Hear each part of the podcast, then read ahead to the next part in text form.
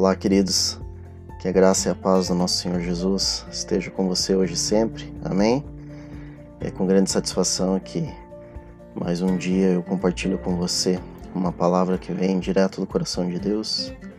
Eu tive a oportunidade de ministrar a palavra em um encontro de casais com o tema Santidade no Casamento. E foi um tempo precioso, um tempo maravilhoso que Deus falou muito aos nossos corações. E eu quero compartilhar com vocês hoje um dos textos que Deus me deu para essa ministração. E esse texto está lá em Provérbios 24, do 3 ao 4. E ele diz assim: Com a sabedoria edifica-se a casa, e com a inteligência ela se firma. Pelo conhecimento se encherão as câmaras de toda sorte de bens, preciosos e deleitáveis. Eu me alegrei muito com esse versículo. Eu não me lembrava, pelo menos nessa versão, de, de ter lido já esse versículo. Eu achei ele muito bonito. Um versículo que fala muitas verdades para o nosso coração. E eu dividi esse versículo em três palavras que me chamaram muita atenção que eu quero dividir com você. A primeira é sabedoria. O que, que nós precisamos de sabedoria no nosso casamento? Sabedoria é a fé em Deus, o reconhecimento do sacrifício que Jesus fez por nós, guiar o nosso casamento com Cristo no centro. Sempre lembrar que o casamento é um cordão de três dobras que nunca se rompe. Ou seja, esse cordão de três dobras sou eu, a minha esposa e Cristo. Cristo no centro.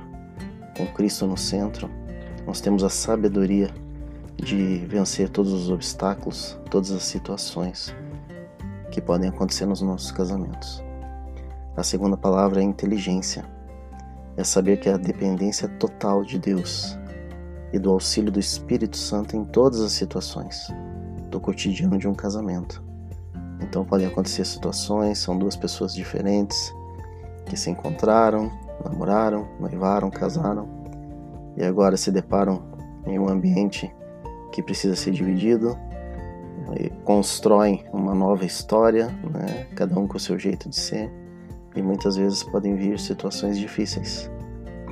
Mas a inteligência precisa ser colocada em prática, né? E a inteligência, ao meu ver, é essa dependência total de Deus, do Espírito Santo, do auxílio do Espírito Santo. Quando nós temos essa consciência, essa inteligência nos ajuda a termos um casamento bom, agradável. E a terceira palavra é o conhecimento. O conhecimento é buscar aprender a palavra de Deus. A palavra de Deus é o manual perfeito para um casamento e para um casamento em santidade, que é o tema que eu falei. Né? Precisamos buscar um casamento em santidade. Precisamos respeitar um ao outro. Precisamos viver para Deus, para Cristo. Precisamos ser santos. Precisamos cuidar um do outro. Precisamos cuidar do casamento e isso acontece quando eu promovo a santidade para minha esposa e a minha esposa promove a santidade para mim. E aí nós temos um casamento perfeito, um casamento que agrada a Deus. É uma benção. O casamento é maravilhoso. O mundo tem batido forte, o diabo tem suas artimanhas contra o casamento, desacreditando, desacreditando o casamento, desacreditando a figura do marido, do pai, mas Deus, Deus ama o casamento.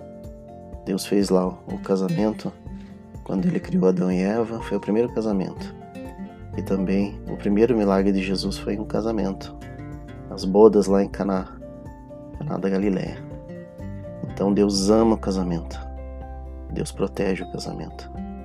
E tudo depende de como nós encaramos esse desafio, essa bênção que é o casamento. Se nós tivermos sabedoria, inteligência e o conhecimento da palavra, tudo vai bem.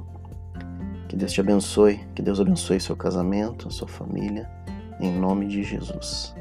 Até mais.